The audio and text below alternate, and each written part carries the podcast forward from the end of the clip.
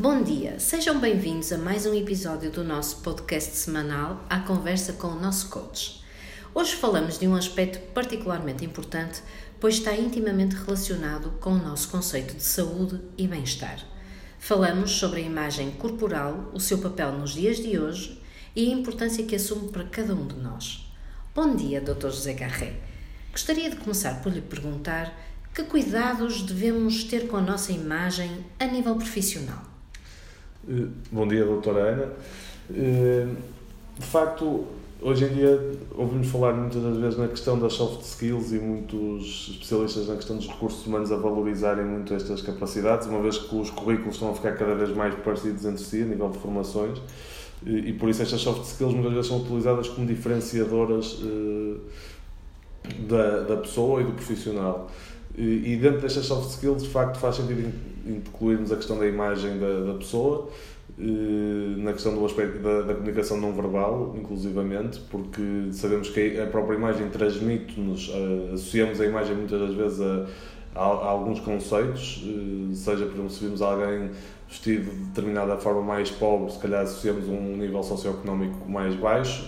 e lá está, isto muitas vezes a própria imagem acaba por nos transmitir, acaba por nos comunicar uma mensagem não verbal.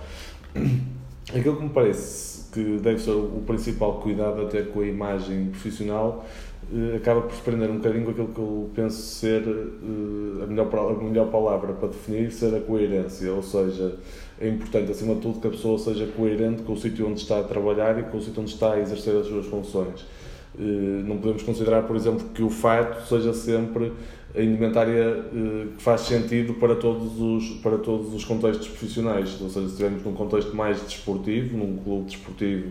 em que sabemos que o material como sapatilhas ou fato de treino é aquilo que é mais utilizado, uma pessoa que apareça permanentemente vestida de fato ou de gravata pode ser considerada desajustada para aquela função. E o mesmo se aplica para eh, algumas funções em que precisamos de uma imagem mais formal, porque sabemos que a formalidade também nos transmite uma maior credibilidade muitas das vezes. É importante que a pessoa não, não se apresente de uma forma mais descontraída ou mais desportiva, ou seja, aquilo que me parece que acaba por ser mais importante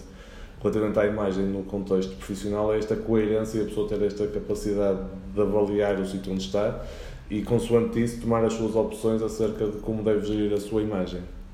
Ah, de facto, a coerência parece-me ser o aspecto-chave e faz todo o sentido enquadrá-la na comunicação não verbal.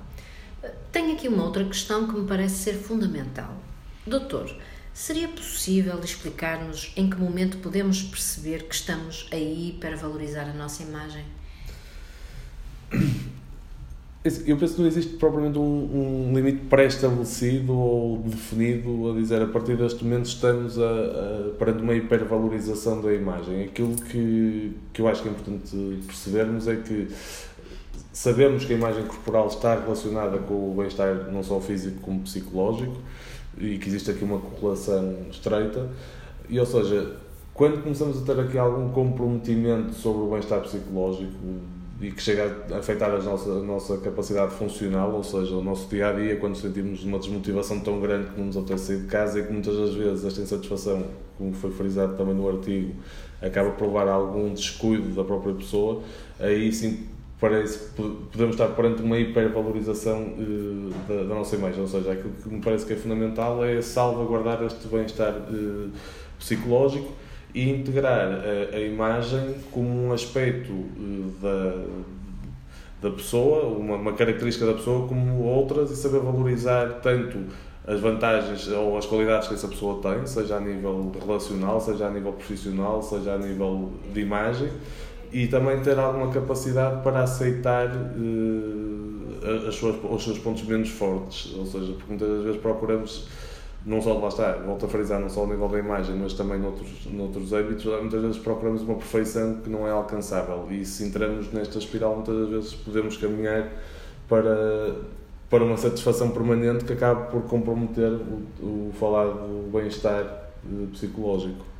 Eh, sim, realmente a nossa imagem é um aspecto muito pessoal e que assume um peso diferente para cada pessoa. Na verdade, parece-me que o mais importante é que cada homem ou cada mulher se sinta bem na sua pele. Hum, doutor, para finalizarmos o nosso episódio, penso que seria importante abordarmos um preconceito que existe relativamente à medicina estética. Como é que as pessoas podem ultrapassar este preconceito? Quando falamos de, de preconceito, é importante perceber que estamos a falar sobre um fenómeno social mais do que pessoal, ou seja, a própria pessoa acaba por, na sua individualidade, não ter grande um papel tão relevante assim na questão do preconceito. Uma pessoa por si só não vai conseguir destruir este preconceito. E é importante percebermos que este preconceito muitas vezes está associado não só à inibição de, de determinada opção de, de, alguém, eh, como pode também estar associado à criação de alguns mitos eh, que acontecem com outras áreas também. Aquilo que me parece importante é, primeiro, a pessoa que está na dúvida ou que quer seguir por, por uma intervenção mais estética, eh, deve primeiro desenvolver uma capacidade que se aplica a este preconceito em específico, mas não só, de relativizar a opinião dos outros. Claro que a opinião muitas vezes também está. O peso da opinião prende-se muitas vezes com o peso que aquela pessoa tem ou a significância que aquela pessoa tem para a pessoa que está na situação de querer tomar a decisão.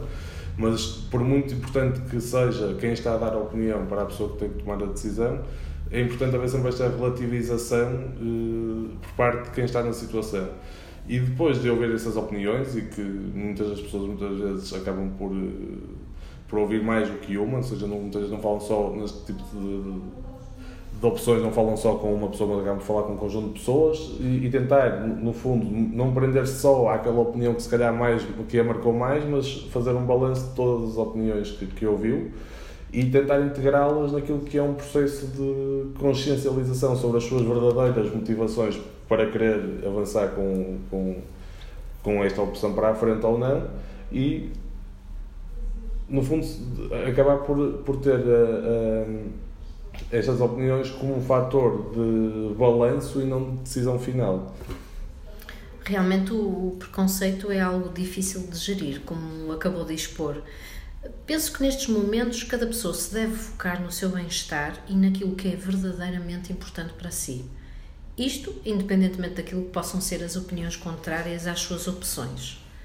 Doutor, resta-me agradecer-lhe a sua disponibilidade por mais um episódio. Quanto a si que está desse lado, esperamos que tenha tido um ótimo Natal e fazemos votos para que tenha um excelente 2020. Fique por dentro de todas as nossas novidades, e vamos ter algumas, e contamos consigo para a semana, para mais um episódio.